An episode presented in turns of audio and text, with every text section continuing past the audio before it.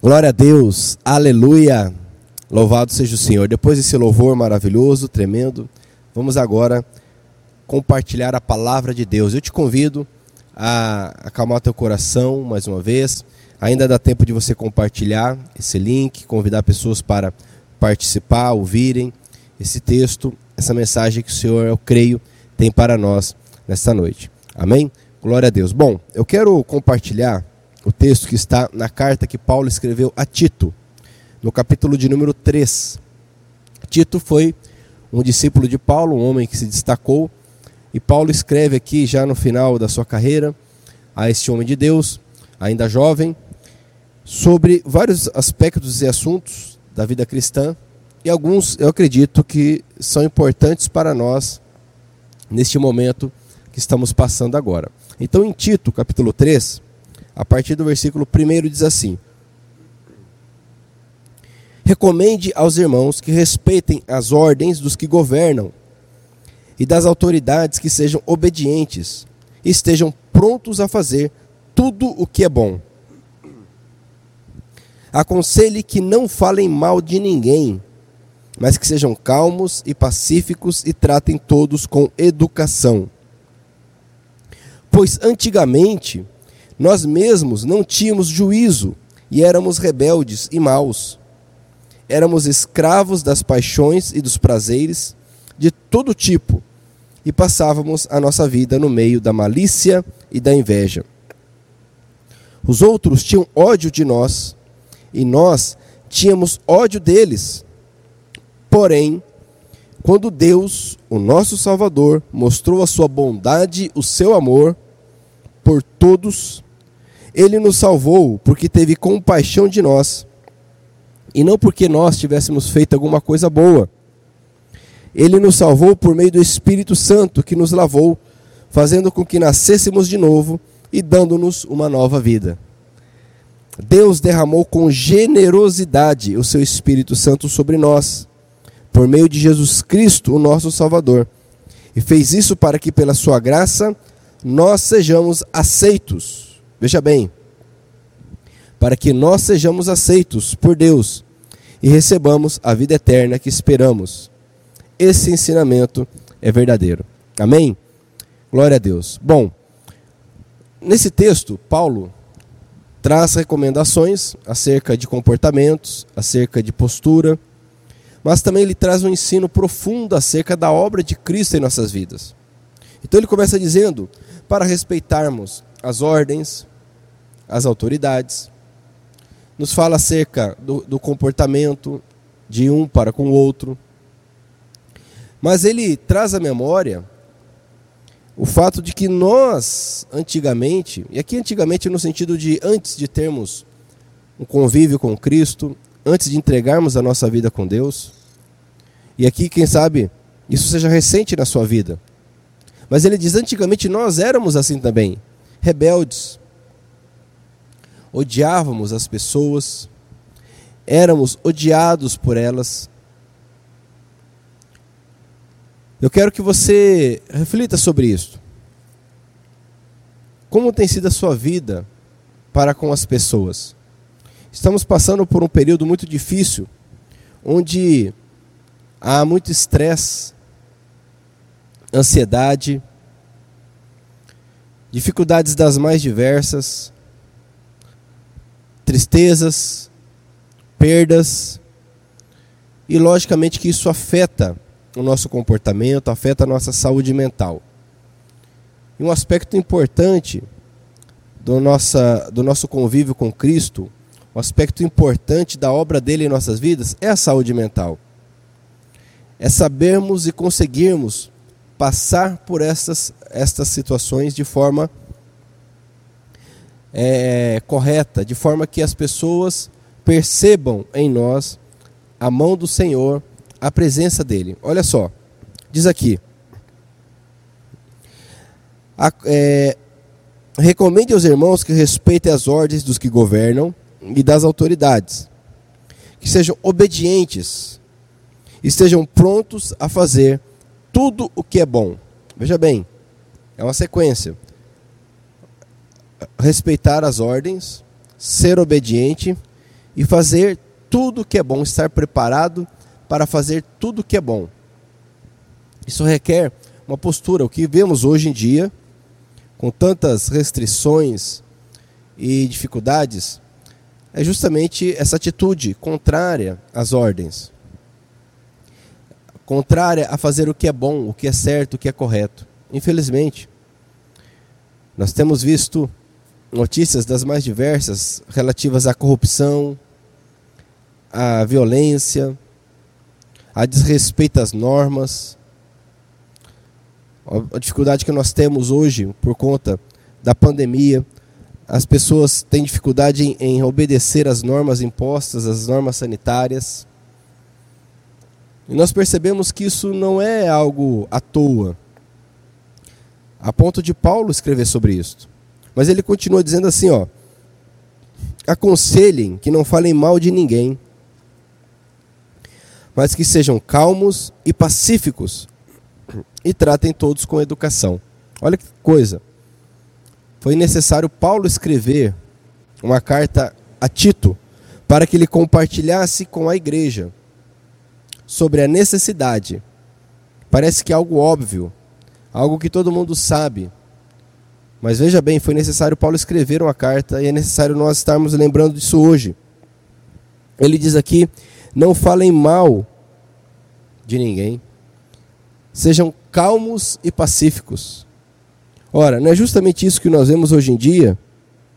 Pessoas que estão nervosas, pessoas que não estão pacíficas, discussões das mais diversas, hostilidade. Quando entramos, por exemplo, no campo da política, nós percebemos hoje que no Brasil, infelizmente, há uma dicotomia muito forte a favor deste ou daquele. Nós cristãos não podemos entrar nesse engano. Logicamente, nós temos a nossa posição, nosso entendimento. Logicamente, que nós acompanhamos e oramos e buscamos a direção de Deus, conforme as informações que nos chegam. Mas isso não pode nos levar a faltar com a educação, com a calma, deixarmos de ser pacífico. Parece algo tão aleatório, tão comum, mas veja bem, eu vou dizer novamente, foi preciso Paulo escrever a Tito sobre isso. E aí ele faz agora esse retrospecto. Ele diz: porque nós também éramos assim. Ele diz: pois antigamente nós mesmos não tínhamos juízo e éramos rebeldes e maus. Éramos escravos das paixões e dos prazeres de todo tipo e passávamos a nossa vida no meio da malícia e da inveja. Olha o que Paulo está escrevendo, eu concordo com ele. Não podemos ser santarrões. O fato é que sem Cristo nós somos dominados pelas paixões, pelos desejos de todo tipo.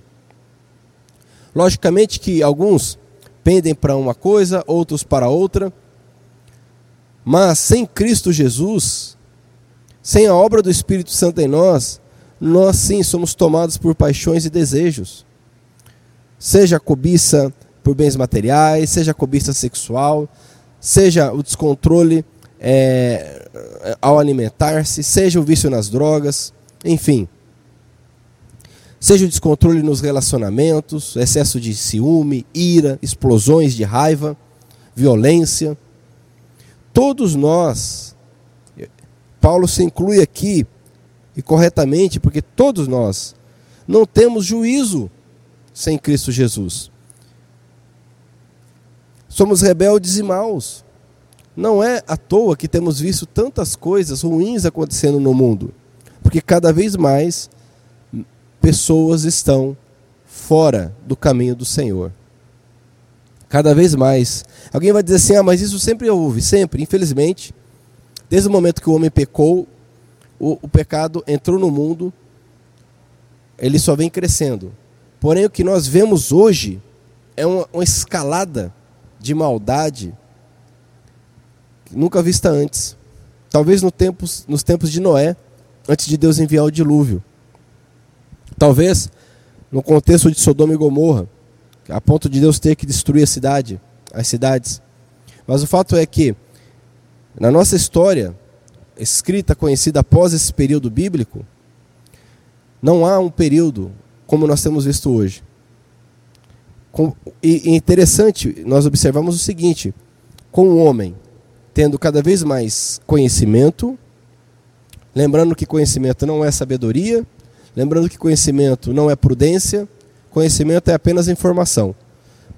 O homem, o ser humano, a mulher, tendo cada vez mais conhecimento, acesso à informação, à instrução, porém, uma escalada é, de degradação, imoralidade, violência, lares destruídos. Hoje, um dos lugares mais perigosos para as crianças é o lar, é a casa, onde acontecem os abusos sexuais, as violências. Então, amados, sem Cristo Jesus, é como Paulo diz, e começa com algo pequeno. Por isso que eu gosto desse texto. Ele começa dizendo algo que parece tão trivial: ah, obedece à autoridade, é, não seja rebelde, né? É, seja bom, é, faça o que é correto. Só que ele entra no cerne da questão. Ele começa dizendo: olha, porque nós também antigamente não tínhamos juízo, éramos maus. E a questão aqui se revela: estávamos dominados por desejos e paixões. E esse é o grande problema um homem, uma mulher deve viver por princípios. Anote isso aí. Um homem, uma mulher deve viver por princípios e não por desejos. Não por paixões. Não estou dizendo que não existam desejos ou paixões que não possam ser vividas. O que eu estou dizendo é que a nossa vida deve ser direcionada, orientada, fortalecida com princípios, foco, objetivos e não desejos. Desejos são voláteis, eles mudam conforme a época, conforme a moda, conforme a cultura. Desejos são insaciáveis. Nunca o desejo ele está satisfeito por mais que se tente saciá-lo.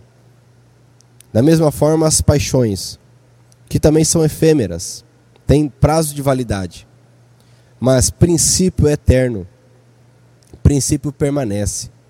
Seja um homem, seja uma mulher, direcionado por princípios. O próprio Senhor Jesus, ele é o maior princípio, ele é a palavra. A Bíblia diz que o Verbo se fez carne, a palavra habitou entre nós. Viva dessa forma. Paulo diz aqui: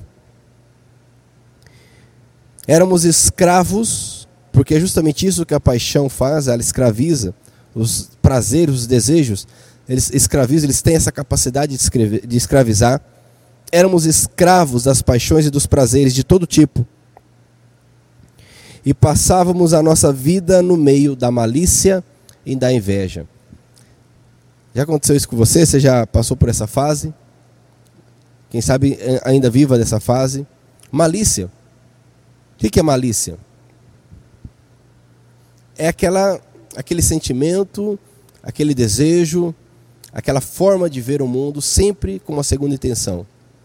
Sempre, não da forma direta, objetiva, mas com algo a mais, algo por trás.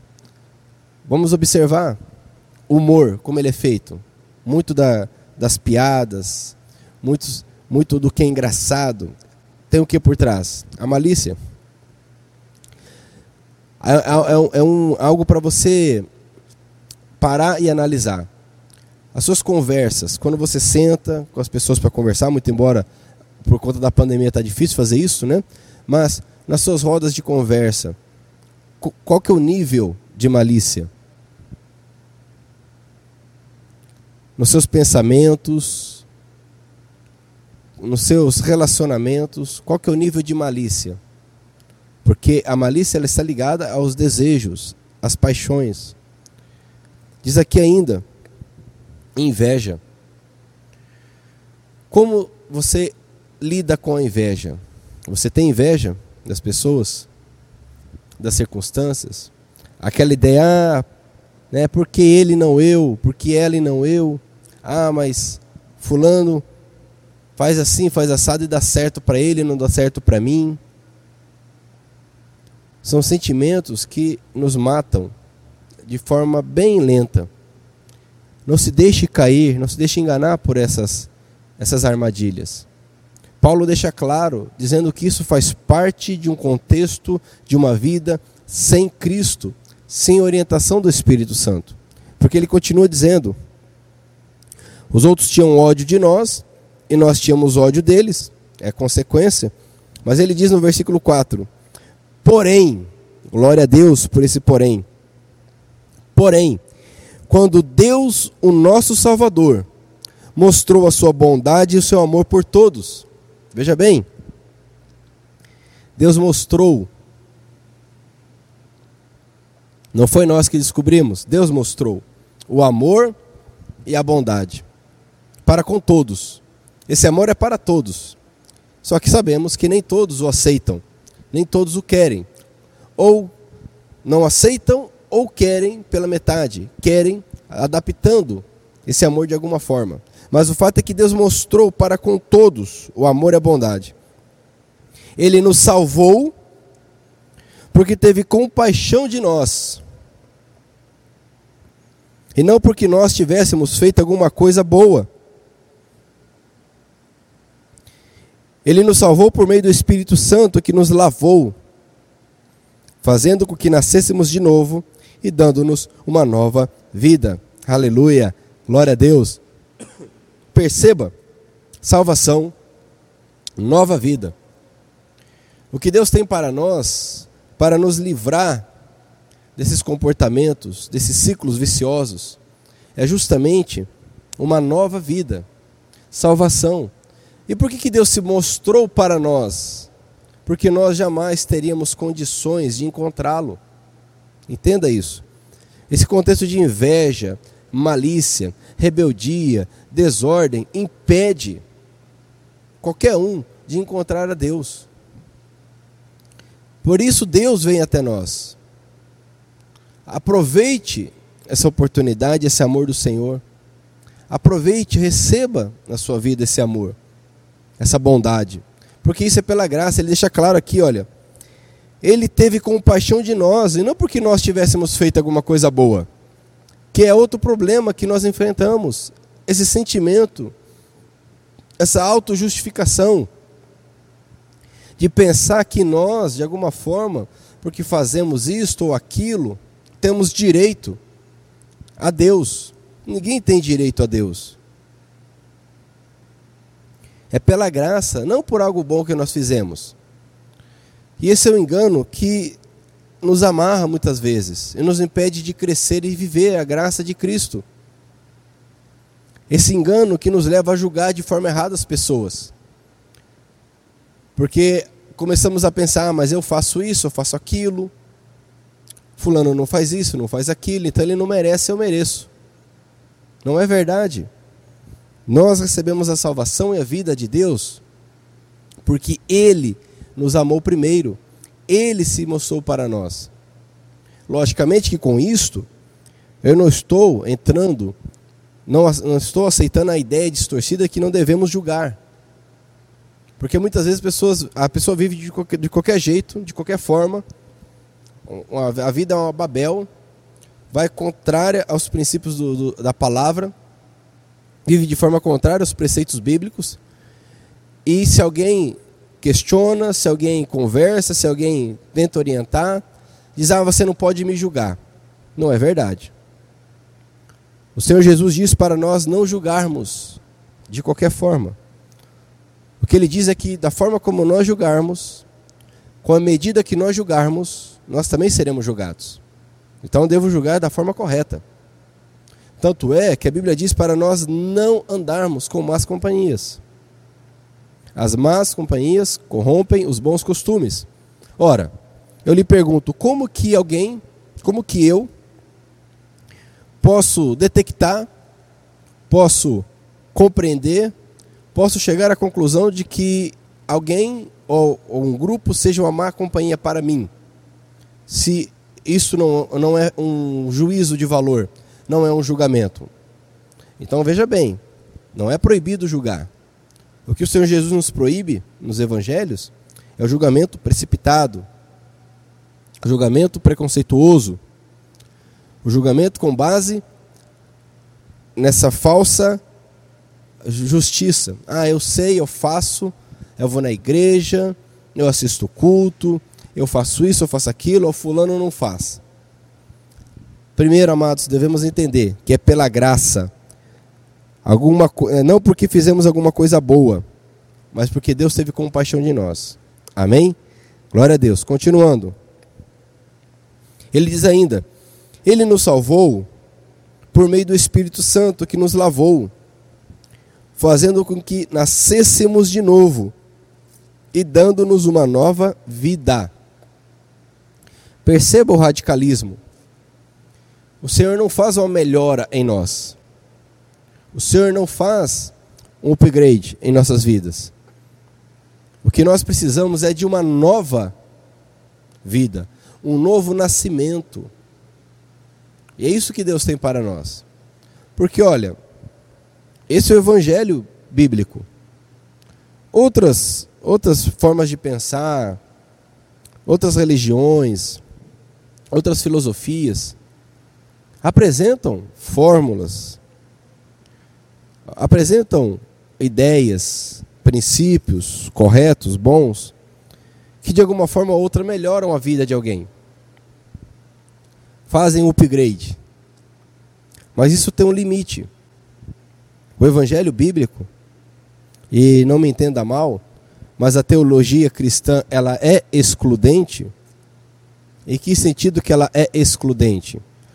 Uma vez que o nosso Senhor diz: Eu sou o caminho, a verdade e a vida, ninguém vai ao Pai a não ser por mim, automaticamente ele excluiu todo e qualquer outro tipo de caminho.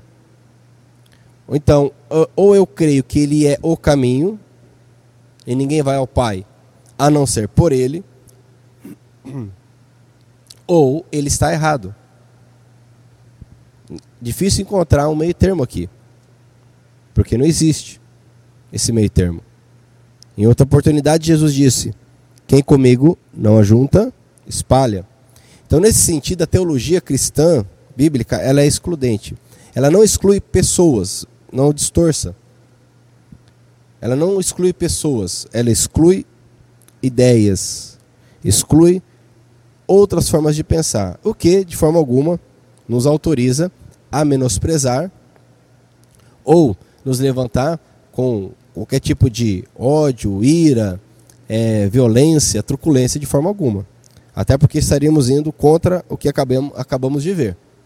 Mas que o evangelho ele é excludente nesse sentido, não há dúvida alguma. Ok? Então não podemos querer é, dar uma interpretação diversa, porque senão é, seremos contraditórios. É dizer, olha, Jesus é o caminho. Porém, né, existem outros caminhos. Já viu falar daquela ideia? Todos os caminhos levam a Deus. Ah, não, se fala de Deus lá porque é bom. Se fala de Deus é bom. Olha só. Jesus disse que só ele é o caminho. E mais, ele disse que o caminho que leva à salvação, a porta que leva à salvação, é estreita. Só tem uma. Só tem um caminho. Não tem um, duas portas. Ok? Então, fique atento com isso. Mas continuando. Então, para que nascêssemos de novo, dando-nos uma nova vida, meu irmão, meu irmão, o que Deus tem para você, para mim, é uma nova vida. Ok? Isso não está ligado a estarmos, ao fato de estarmos nessa, naquela denominação uma nova vida, uma nova compreensão, uma nova força. Diz aqui ainda: Deus derramou com generosidade o seu Espírito Santo sobre nós, por meio de Jesus Cristo, nosso Salvador. O Espírito Santo, ele é derramado e continua sendo derramado sobre nós. Precisamos aproveitar disto. Qual que é a função do Espírito Santo, amados? O Senhor Jesus disse: Enviarei o Consolador, o Paráclitos, o Espírito Santo. Ele vos ensinará todas as coisas necessárias. Em período tão difícil que estamos vivendo, em um período tão conturbado, nós precisamos de sabedoria, direcionamento, capacitação. Eu volto a dizer, o mero conhecimento não nos dá isto. O conhecimento é importante, as informações são importantes, mas não tem a capacidade de nos orientar em momentos tão difíceis como esses que estamos passando. Aí onde entra o Espírito Santo para nos dar sabedoria, nos dar graça, nos fortalecer, interceder por nós. E é fantástico ler o que diz aqui, ó. Deus derramou com generosidade. Isso está acessível hoje, agora. Está acessível a mim, a você. Busque o Espírito Santo. Busque em oração. Busque a presença do Senhor. Faça isso. Que esses dias sejam dias de busca ao Senhor. Tem uma parábola muito interessante. O Senhor Jesus conta de dez jovens, dez jovens virgens que estavam aguardando o casamento, aguardando o noivo. E diz a parábola o seguinte: que elas estavam ali, escureceu, né, se, se tornou escuro, anoiteceu, e com o tempo elas estavam aguardando elas adormeceram. Todas. Mas de repente alguém ouviu um, um grito: Olha, eis o noivo, o noivo chegou. E elas então acordaram. Acontece que a lamparina, né, a lâmpada de alguma delas, de cinco delas, estava apagada, estavam apagadas. Ou seja, elas não conseguiriam se encontrar, se locomover na escuridão. E outras cinco permaneceu com, seu, com, com suas lamparinas acesas. E naquele contexto a lamparina funcionava com óleo, com azeite, ok? Não era vela, mas azeite. E as que ficaram no escuro pediram ajuda, ela, é, para as que tinham óleo, as que tinham óleo falaram, olha, não é o caso de te prestarmos porque se nós emprestarmos, vocês vão ficar sem e nós vamos ficar sem. E diz ao texto que essas, então, foram chamadas de nécias, essas que ficaram sem a luz. E as que ficaram com a luz encontraram o noivo. Nessa parábola, Jesus ele está falando acerca da igreja. Essas jovens representam a igreja. E a igreja está dormindo nesses últimos dias. Estamos aí à beira da vinda do Senhor Jesus. Estamos à beira da vinda do Senhor Jesus. As palavras têm se cumprido. Os conflitos no Oriente Médio, pandemias, terremotos. A palavra está se cumprindo diariamente diante dos nossos olhos. E quando o Senhor Jesus vier, Muitos, estarão dormindo. E pior, estarão sem a luz, sem o azeite. Esse azeite, ele representa o Espírito Santo, justamente o Espírito Santo. Cinco daquelas jovens estavam sem o Espírito Santo. E outras cinco permaneceram. Com um pouquinho, mas ainda tinha. Eu quero te dizer, meu irmão, o Espírito Santo é derramado generosamente sobre nós. Não há motivos para deixarmos o fogo apagar. Não há motivos para deixarmos a lâmpada se apagar. Ninguém poderá apresentar nenhum tipo de desculpa diante de Deus por conta disso. Paulo está dizendo claramente: não sejamos como aquelas mulheres.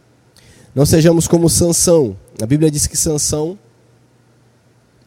depois que ele permitiu que Dalila então cortasse os seus cabelos, seus cabelos que representavam a, sua vida com Deus, o seu compromisso com Deus, porque desde pequeno ele era nazireu. Não tinha nada de mágico no cabelo de Sansão. O poder de Sansão vinha de Deus. Sansão tinha um, uma aliança com Deus. E os seus cabelos eram símbolo disto.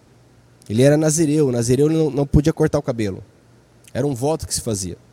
E ele permite então que aquela mulher promíscua, aquela mulher sedutora, aquela mulher enganadora, tomado pelo seu desejo, pela sua paixão, conforme Paulo diz aqui, Sansão então permite que Dalila corte seus cabelos. Ou seja, terminou, tirou a parte externa do que internamente já não havia em Sansão.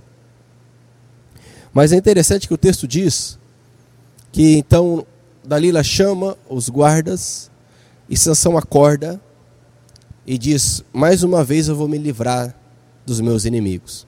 E o texto diz assim: porque ele não sabia que o Espírito Santo o havia deixado. Olha só, o Espírito Santo deixou Sansão, ou melhor, Sansão deixou o Espírito Santo. E ele nem havia percebido isto. Esse é o maior perigo. Cuidado. Cuidado nesses últimos dias. Não permita que o Espírito Santo se vá. Não permita, de forma alguma. Mas ele, continuando, diz aqui: Deus derramou com generosidade o seu Espírito Santo sobre nós, por meio de Jesus Cristo, nosso Salvador e fez isso para que, pela sua graça, nós sejamos aceitos por Deus e recebamos a vida eterna que esperamos. Eu quero encerrar com isto. Entenda que há uma vida eterna. Entenda que há uma vida após o que estamos vivendo aqui. Isso é muito importante, porque nós somos apegados a este mundo uma das coisas mais difíceis de lidar é a morte. Primeiro porque nós seres humanos não fomos, não fomos feitos para morrer. Quando Deus criou o homem e a mulher, os criou para ter comunhão com Deus. Não criou para morrer. A morte ela veio por conta do pecado. Então, primeiro, nós não fomos criados para morrer, mas todos nós enfrentaremos a morte. Entenda bem, Não se apegue a este mundo. Nós temos uma vida eterna. Deus está nos preparando, aceitos por Deus e para recebermos a vida eterna que esperamos. Paulo escreveu dizendo que ele esperava a vida eterna. Eu lhe pergunto: você espera a vida eterna? Você aguarda a vida eterna? Essa é uma questão importante, fundamental, crucial. Porque muitos estão construindo, estão fazendo, laborando, trabalhando, estudando, preparando para esta vida. O que a princípio não é errado. Mas se esquecendo da vida eterna. Perceba como o texto começa falando de coisas triviais, aparentemente comuns, como obedecer ordens, fazer o bem, e vai chegando nesse ponto onde nos leva a lembrar que há uma vida eterna e que nós devemos esperá-la, ter essa expectativa. E olha, nesse período que vivemos,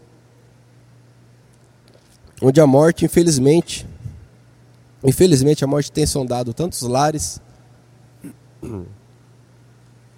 a morte tem atacado e alcançado tantos lares, mais do que nunca precisamos entender que há uma vida eterna.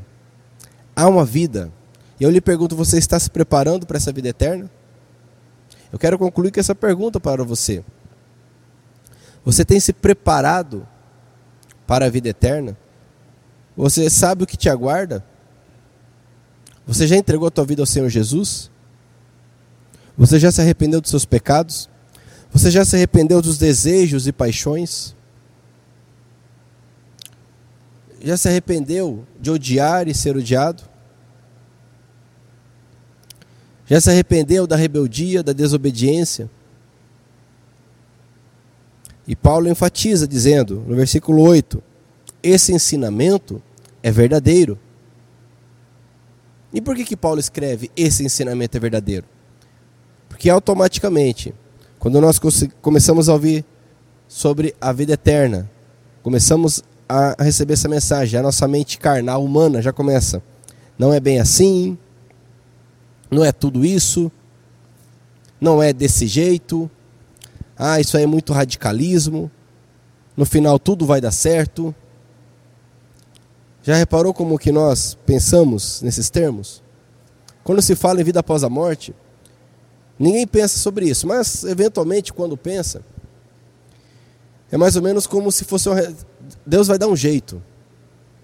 Vai ter uma repescagem, né? Porque ah, eu eu não vou para o inferno, eu sou bom. Eu não sou ruim não. Mas ninguém é ruim. Quem que é ruim? Ah, você fala: "Ah, o fulano é ruim, o fulano fez tal coisa". Vai e conversa com com fulano, pergunta para ele se ele é ruim, vê, vê o que, que ele vai te falar. Ele vai falar: "Não, mas eu não sou ruim não. Se eu cometi um erro, tal, mas tem um fulano lá, ele é pior que eu". Ninguém é ruim aos próprios olhos. Nós precisamos de um parâmetro correto, que é a palavra, que é Cristo Jesus. Ele é o nosso parâmetro. Paulo está dizendo: esse ensinamento é verdadeiro. Não vai ter repescagem, meu irmão. Não vai ter uma segunda chance. A Bíblia não diz isso. A Bíblia diz que ao homem está ordenado viver uma só vez, vindo depois disso o juízo. Está lá em Hebreus. Entenda isto. Nos, em termos bíblicos, não haverá uma reencarnação. Em termos bíblicos, não haverá uma segunda chance. Em termos bíblicos, não há um purgatório. Em termos bíblicos. Ok? Então, eu termino com isto. Diz aqui: Ele derramou seu espírito e fez isso para que, pela sua graça, sejamos aceitos por Deus. Amém. E recebamos a vida eterna que esperamos. Amém? Glória a Deus. Receba essa vida eterna. Espere essa vida eterna. Entregue a sua vida ao Senhor Jesus. Abandone essa vida cheia de malícia, desejos, paixões. E quando eu falo em malícia, cada um faça o seu exame. Certo? Faça, examine o teu coração, como é que tem andado o teu coração? Amém?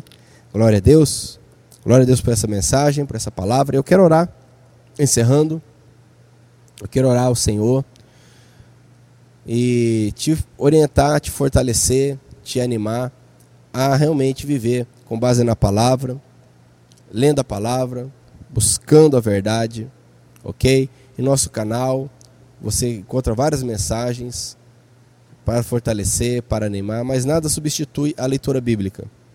Nada substitui a tua busca pelo Senhor. Amém? Leia a Bíblia, leia a palavra. Vamos orar. Pai querido, Santo Deus, glorioso Jesus, Tu és bom. Obrigado, Senhor, porque não foi por nada bom que eu fiz, não foi por nada bom que nós fizemos, mas não porque nós não quiséssemos muitas vezes, mas porque nós não conseguimos. Mas sim porque o Senhor é bom, porque a tua graça nos alcançou.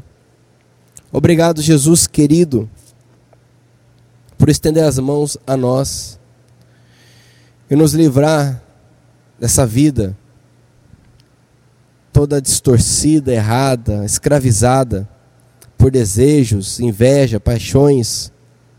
Senhor Deus querido, te peço em nome de Jesus, em nome do Senhor, conduza cada um que está ouvindo essa mensagem. Derrame a tua salvação, a tua bênção, a tua graça, Senhor. Nos ajude a enxergar, a entender, a ver que há uma vida eterna. Existe uma vida eterna, Senhor, que está nos aguardando. Que isso nos console, que isso nos fortaleça, isso nos anime a abandonarmos o pecado em nome de Jesus, Senhor. A vivermos conforme a tua vontade, a tua palavra, em nome de Jesus, Senhor, eu oro.